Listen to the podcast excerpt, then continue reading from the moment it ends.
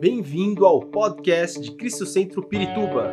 Para ficar sabendo sobre tudo de nossa igreja, acesse cristocentro.org.br ou siga-nos através do Facebook e Instagram como Cristo Centro Pirituba.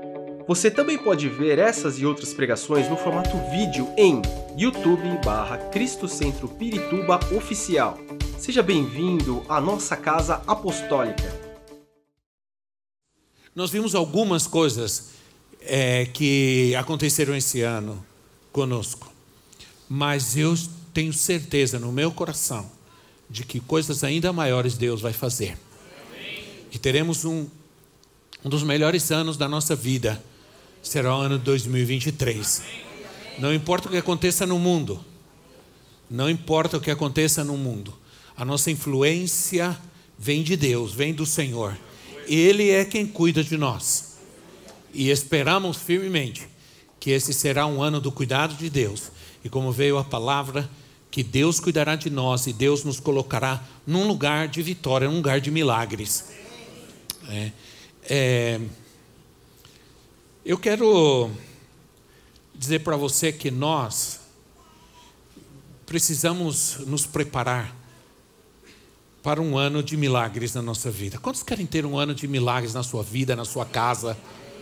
Amém. Quantos esperam milagres de Deus na sua vida nos próximos dias, meses e anos? Quem virá? Quem não espera? Todos nós esperamos milagres de Deus. Mas nós precisamos nos preparar para isso. Os milagres de Deus não ocorrem à toa. É, eles necessitam fundamentos, princípios, que eu quero ver rapidamente alguns com vocês. Antes de qualquer coisa, eu queria só lembrar que fevereiro de 2023 vai fazer 20, é, perdão, 35 anos que minha esposa e eu deixamos tudo e saímos do Brasil para servir a Deus. 35 anos, fevereiro agora de 2023. Vamos ver se, se não tiver nenhuma comemoração, a gente comemora assim mesmo, né? A gente comemora, não tem problema. É bastante tempo, é bastante tempo, levando a responsabilidade de comunicar a, a mensagem do Evangelho de Cristo. Vocês não sabem que às vezes a pregação, ela é como um parto. Muitas vezes dói Muitas vezes ela é gerada com muita dor, com muita, muito sofrimento, muito peso. Não trazemos, não ministramos, não pregamos a palavra de Deus apenas por ocupar um tempo no culto, ou para entreter, ou para distrair as pessoas. Mas realmente nós nos esforçamos o máximo possível para trazer uma mensagem de Deus, que consideramos de Deus para aqueles que nos ouvem. E isso é uma grande responsabilidade. Às vezes, as pessoas não entendem as razões e as motivações daqueles que pregam o Evangelho de Cristo, mas na sua maioria são razões e motivações de Deus. Mas nós vamos em frente, irmãos, porque nós não podemos viver como se Deus tivesse que fazer tudo em nossa vida e nós não temos que fazer nada. Diga comigo, não funciona assim. Diga quem está ao seu lado, não funciona assim. Não é assim. Temos que fazer a nossa parte. Nesse processo de Deus, no milagre que esperamos de Deus, há uma parte que é nossa, que é minha, que é tua. Quero compartilhar rapidamente com você o que eu considero ou creio ser conselhos de Deus para um ano de milagres para a nossa vida. Porque é o que eu quero para a minha vida. Diga, eu também. né? Em primeiro lugar, a gente precisa entender que a luta a tribulação, a luta, a dificuldade é a prova que ainda não fomos derrotados. Quem está lutando, quem está numa luta, numa batalha, numa guerra, numa dificuldade, é, ainda não foi derrotado. Está lutando. Paulo diz lá em 1 de Timóteo, capítulo 6, versículo 12: Lute o bom combate da fé, ou combata o bom combate da fé. Na, na nova versão é, contemporânea ou transformadora, diz: lute o bom combate da fé. Lutei o bom combate, acabei a minha carreira, a minha missão e guardei a minha fé. Ter lutas, ter dificuldades na vida não é vergonha, não é vergonhoso. Em muitas culturas, ser um soldado e combater é algo honroso. É privilégio lutar, combater. É privilégio dos, dos nobres, dos bravos e dos heróis. Infelizmente, às vezes, ou muitas vezes, deixamos-nos levar é, por um sentimento de que a luta, a dificuldade na vida nos desqualifica ou nos humilha. Eu sei que nós temos um inimigo e você sabe que nós temos um inimigo que quer nos tirar da luta e nos tornar indignos do favor de Deus. Mas Deus te vê como um guerreiro, como um soldado. Para Deus você é mais do que um vencedor. Para Deus você já venceu a guerra, a batalha. Se nós desejamos milagres, precisamos lutar. Continue lutando, continue batalhando. Você é um soldado, você é um guerreiro de Deus. Não importa como esteja a tua armadura, pode ser que já esteja bem amassada, riscada, né? mas ainda você está em pé. Ou melhor, você está de pé e firme. Muitos estão se rendendo nos dias de hoje a situações que não são importantes. A batalha não é um esforço apenas para conseguir algo. A batalha é batalha da fé e da perseverança a qual Deus nos chama para combater. Se você quer ver milagres na tua vida, tem que guerrear.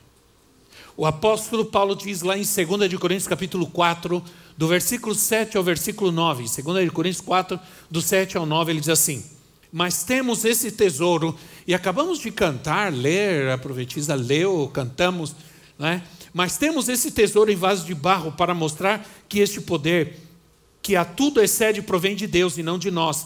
De todos os lados somos pressionados, mas não desanimados Ficamos perplexos, mas não desesperados. Somos perseguidos, mas não abandonados. Abatidos, mas não destruídos. Deus está falando conosco hoje. Trazemos sempre em nosso corpo o morrer de Jesus, para que a vida de Jesus também seja revelada em nosso corpo.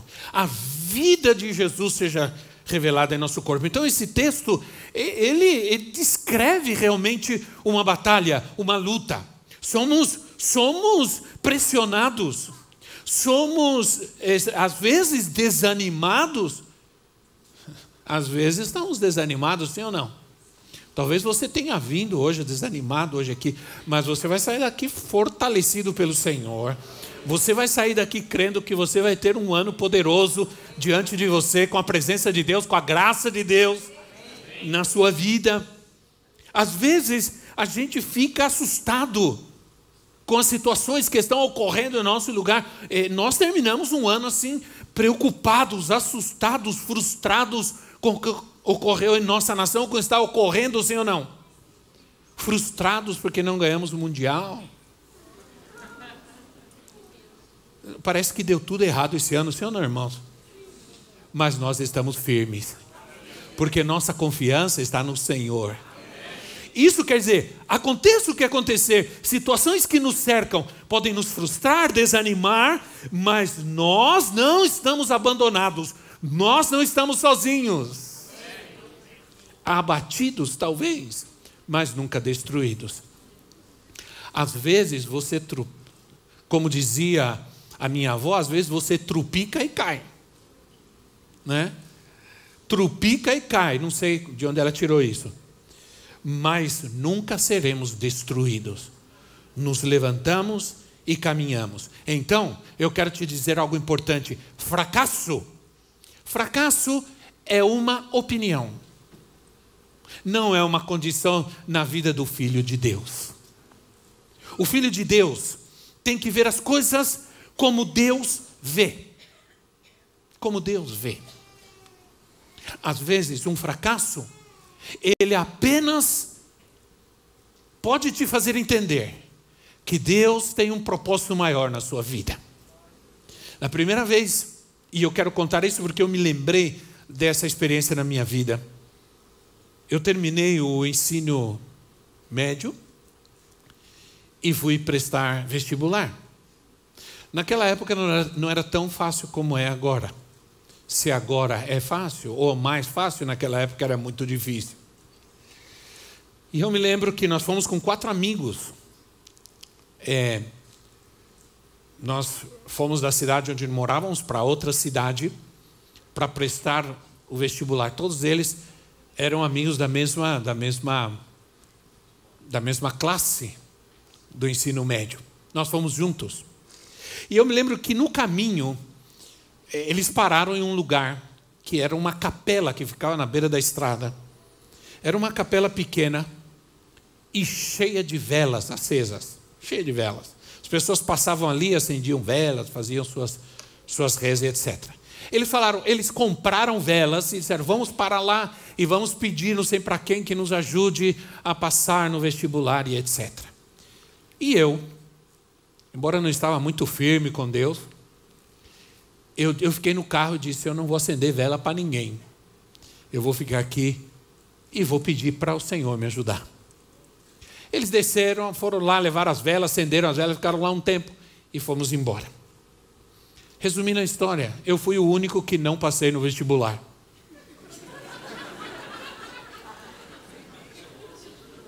Todos eles passaram. Os quatro. Eu. Nunca me disseram nada. Nós voltamos e eu não os vi mais porque eu vim para São Paulo, mas certamente eles ficaram pensando: tá vendo?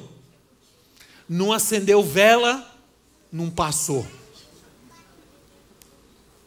Mas sabe de uma coisa? Aquele aparente fracasso apenas tinha um propósito de Deus. Porque se eu não tivesse, se eu tivesse passado, eu não teria vindo para São Paulo. Se eu não tivesse vindo para São Paulo, eu não teria ido para a Igreja Batista. Se eu não tivesse ido para a Igreja Batista, não teria conhecido minha esposa. Não teria casado com ela, não teria filhos lindos, minhas netinhas maravilhosas aqui. Entende? Entende que muitas vezes algum tipo de fracasso não quer dizer nada. É apenas uma opinião. Às vezes, e é difícil procurar entender isso, que às vezes em um fracasso está um grande propósito de Deus. E eu louvo ao Senhor porque eu não acendi vela e não passei naquele vestibular, porque eu nem sei onde eu estaria hoje. Se eu estou aqui hoje, é porque aquele, naquele aparente fracasso Deus tinha um propósito. Então não se desanime. Nossas aparentes derrotas podem ser, na verdade, grandes vitórias de Deus.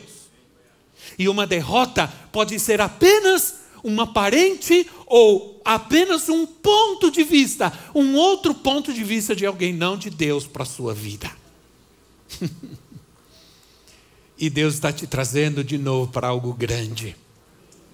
Quando não recebemos um milagre ou sentimos que fracassamos, Pode não ser uma derrota, mas um livramento de Deus. É. Às vezes é preciso arriscar. Às vezes arriscamos, mas ainda assim Ele sempre vai estar conosco. Então, outra coisa que eu quero te dizer é: não duvide da fé, nunca. Diga quem está ao seu lado: não duvide da fé.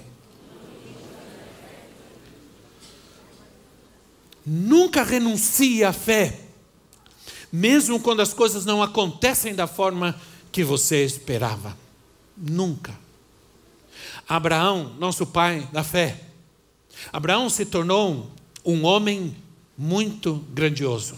Ele é o pai das três maiores religiões do mundo: do cristianismo, do islamismo e do judaísmo.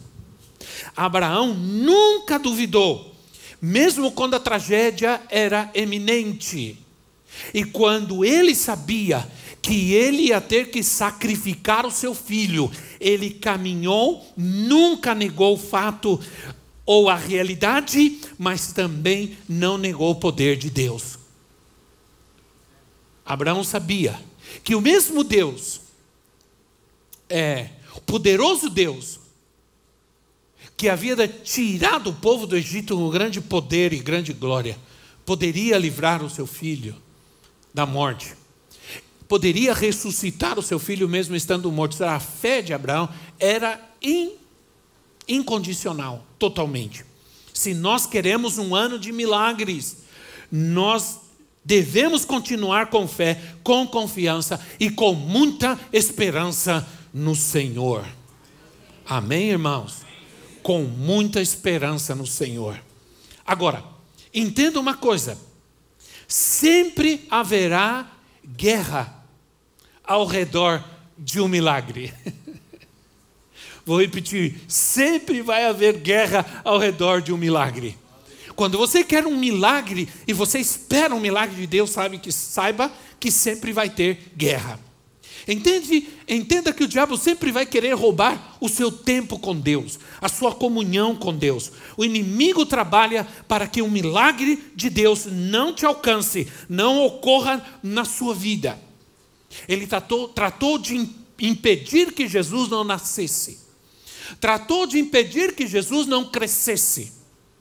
Lembrem-se lembrem que Herodes mandou matar todas as crianças de dois anos para baixo, porque o diabo não queria que Jesus crescesse. Lembre-se que o diabo não queria que Jesus chegasse à cruz. Ele sempre lutou para que o milagre de Deus não ocorra na vida dos filhos de Deus. Agora, então nós precisamos estar sempre guerreando, sempre orando, sempre buscando a Deus, sempre jejum, sempre palavra. Quinta-feira, agora, eu falei sobre, e nós oramos, e eu quero, a partir do mês de fevereiro de 2023, que esse tempo de quinta-feira seja um tempo poderoso. Ainda não aconteceu o que Deus me falou que vai acontecer. Nós vamos começar todos esses cultos de quinta-feira com meia hora de oração das sete e meia às oito, toda quinta-feira, de joelho no chão, até o milagre acontecer neste lugar, até a glória se derramar aqui, como Ele prometeu. Vamos mudar nossa maneira de realizar as coisas. Precisamos entender que há milagres que são alcançados com muita guerra e com muita oração. Então, como o nosso tempo caminha rápido, bastante rápido. Eu quero que você só saiba uma coisa. E falando desses 35 anos, né, 35 anos é, é muito tempo, né? É, nem, nem quero te dizer, é, bom, a gente tinha 15 anos apenas quando a gente. Não. Né? 35 anos é bastante tempo. Eu quero dizer para você que essa obra, essa igreja, ela nasceu de um tempo de muita oração em busca de Deus. Muita oração nas madrugadas. É, muita oração em tempos difíceis, em situações difíceis. Mas nasceu em nosso coração, Deus colocou em nosso coração essa obra que está acontecendo aqui. E há muitas coisas que Deus disse que ainda não aconteceram. E eu creio que Ele vai fazer. Agora eu quero deixar para nós três coisas bem práticas não são conceitos, são princípios para a vida. Se queremos ver milagres de Deus em 2023, em nossa casa, em nossa vida e na igreja. Primeiro, o milagre começa com uma confissão, sempre. Provérbios 18, 21 diz: Provérbios 18, 21 diz que a língua tem poder sobre a vida e a morte, e os que gostam de usá-la comerão do seu fruto, bem ou mal, bom ou ruim. A vida e a morte estão no poder da língua. Aquilo que falamos pode produzir vida ou pode produzir morte, pode produzir bênção ou maldição. Mais do que positivismo, declaração de fé, reivindicações, como muitos proclamam, para mim, confissão é Bíblia, é palavra de Deus, é adoração. Quando você adora, você está fazendo uma confissão. Você está confessando, confessando quem Deus é e quem Ele é na sua vida. E como Ele age na sua vida na quinta-feira passada, eu falei sobre como Deus viu o povo saindo do Egito.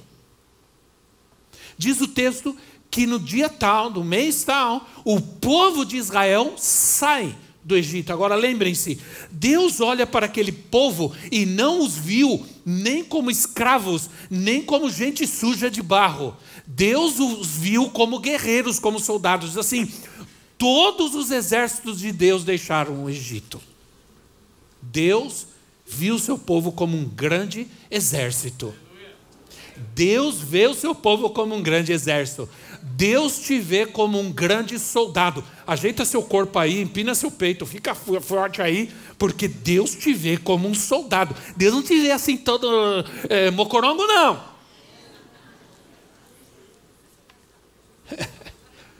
Deus não quer te ver assim. Deus não olhou seu povo e viu. Eles eram escravos sujos de barro, trabalhando com o barro, fazendo tijolos. Eles saem do Egito. E Deus tinha uma perspectiva para o seu povo. Vocês saem do Egito e vocês saem para ser guerreiros, para serem soldados. Vocês vão enfrentar muitas coisas. E entendam que o mundo, e eu disse isso na quinta, que o mundo daquela época conhecia Israel pela força do seu Deus. Os povos daquela época, os grandes exércitos daquela época, temiam o povo de Israel, um bando de escravos sujos de, de, de, de barro, mas que tinha um Deus poderoso. E a fama se espalhou por toda a região daquela época. Vem aí um povo, é pequeno, cheio de, de, de gente é, assim, é, gente comum, é, com seus patos, com, seu, com seus com, seus, com as suas mulas, ah, gente que saiu lá do Egito, eram todos escravos, mas eles têm um Deus que tem feito eles caminhar em vitória no deserto. E eles têm vencido a nações poderosas, porque o Deus deles é poderoso. A nuvem, a coluna de fogo, presença de Deus na vida do povo, fazia com que as nações da terra temessem as pessoas vão saber que Cristo está conosco. Quando num mundo atribulado, cheio de problemas, dificuldades, nós vamos caminhar em vitória. Nós vamos ter milagres na nossa vida. Quantos creem nisso? Eu creio, eu creio. O que Deus diz ao nosso respeito, não interessa o que dizem de mim, não interessa o que pensam de mim, o que Deus diz ao nosso respeito, como Ele me vê. É isso que você precisa entender. É isso que você precisa aprender. Como Deus me vê. O que estamos dizendo? Não repita o que as notícias dizem. Não diga o que dizem as notícias nem os políticos. Diga o que Deus diz. Diga o que Deus vai fazer. Você quer saber o que Deus diz? Está aqui o que Deus diz. Agora, você precisa saber o que Deus diz. É? É, diga o que Deus vai fazer. O que você quer ver Deus fazer na sua vida? Diga isso. Grandes coisas fez o Senhor por nós, por isso nós estamos? Estamos? Quantos estão alegres aqui hoje? porque grandes coisas Deus fez, mas a minha alegria é maior ainda, porque isso é o que é fé. Fé é alegria antecipada, fé é certeza que aconteça o que acontecer, o que virá na minha vida lá na frente será motivo de alegria, será motivo de festa. Isso é fé. Alegria, alegria, alegria. É, vamos viver junto, juntos daquele que cuida de nós. Ele cuida de nós, amém, irmãos? Agora, se você quer um ano de milagre na sua vida, o ambiente que você permitir ao seu redor vai determinar o milagre. Presta atenção. O ambiente que você permitir ao seu redor vai determinar o milagre. Cuide do ambiente ao seu redor. Cuide. O que você permitir entrar em seu ambiente vai te afetar. O mal entra de muitas maneiras e muitas delas são muito inocentes. Nós estamos vivendo num mundo cada vez mais estranho, onde ser, onde ser certo parece ser errado, sim ou não? Olha, tá difícil. Tá difícil. O mal entra de muitas formas. Quando Jesus ressuscitou a filha de um homem chamado Lázaro, e eu, eu, eu gosto muito dessa passagem, oh, perdão, chamado Jairo, né? Não sei se Lázaro tinha filha, mas Jesus ressuscitou a filha de Jairo, né? E não era Bartimeu que estava na árvore, era era Zaqueu, não era Bartimeu. Então, é, quando Jesus ressuscitou a filha de um, de um homem chamado Jairo, Jesus chegou na casa em, em que essa, essa menina estava morta, já estava morta. Havia, tinha muita choradeira, gente gritando, gente desesperada, as famosas carpideiras tinham se reunido ali para gritar, chorar, lamentar.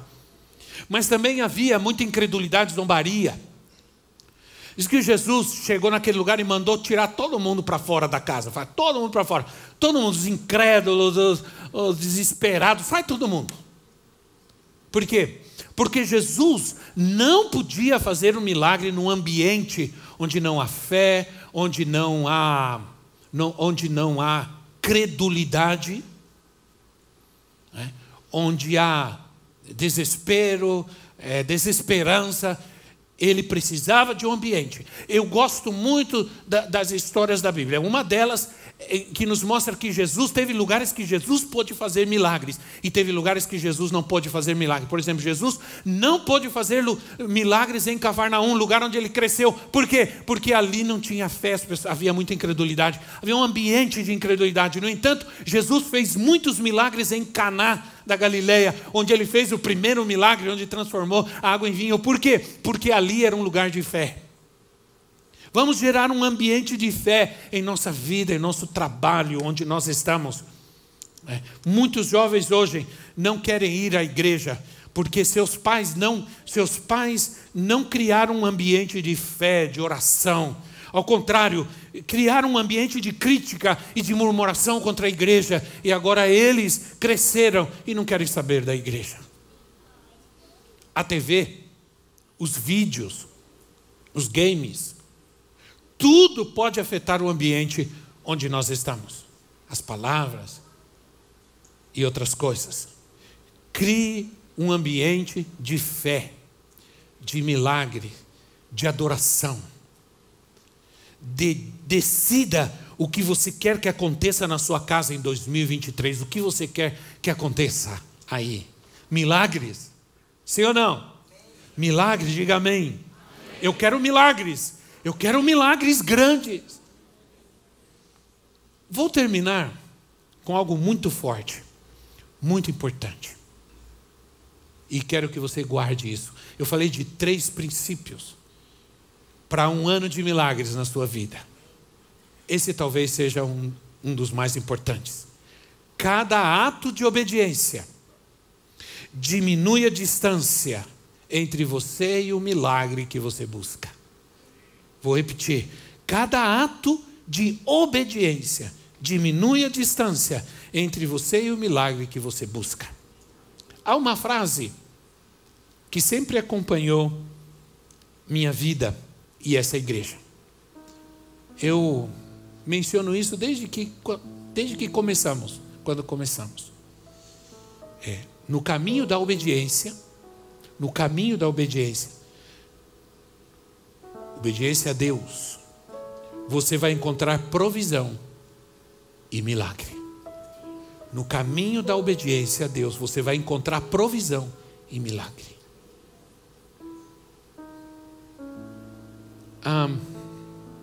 Obediência é responder à direção do Espírito, do Espírito Santo. Como igreja, não seguimos ideias ou estratégias humanas. Como igreja, nós seguimos a direção do Espírito Santo. A gente não vai buscar um livro para buscar qual, o que devemos fazer para para resolver os problemas, para nós vamos orar, nós vamos buscar a Deus. É isso que faz a diferença na igreja. Então, sabe o que nós vamos começar fazendo em 2023? E eu quero fazer um desafio, quero lançar um desafio para você hoje aqui, você que está aqui, logicamente aqueles que não estão também serão desafiados. Nós vamos começar lendo a Bíblia. Ah, você pensou que a gente ia começar fazendo ah, outra coisa extraordinária? Não, não, irmão. É, sair daqui plantando bananeira? Não. Não vamos fazer nada extraordinário. Nós vamos ler a Bíblia. Juntos. Quantos estão dispostos? Nós preparamos, e eu vou apresentar para você daqui a pouco. Nós preparamos um, um modelo, um plano de leitura bíblica. E vamos ler a Bíblia todo ano. E eu estou desafiando você a fazer isso. E vou desafiar a você a crer que esse será o ano mais poderoso de Deus na sua vida. E que cada palavra de Deus vai se cumprir na sua vida e na sua casa. Cada propósito de Deus vai ser real na sua vida. Se você puder crer comigo. Eu creio nessa palavra. E qual é o propósito dessa leitura? Dessa leitura diária da Bíblia? é manter você perto do Senhor, gerar fé no seu coração, gerar confiança no Senhor e crer que cada palavra dele vai se cumprir nos próximos dias, na sua vida, na sua casa. Quantos creem? Quantos creem? Quantos recebem? Em nome de Jesus. Em nome do Senhor Jesus. Fique em pé no seu lugar um instante. Esperamos que esta mensagem tenha te inspirado e sido uma resposta de Deus para a sua vida. Quer saber mais sobre Cristo Centro Pirituba? Siga-nos nas redes sociais no Facebook, Instagram e YouTube, ou visite nosso site em cristocentro.org.br.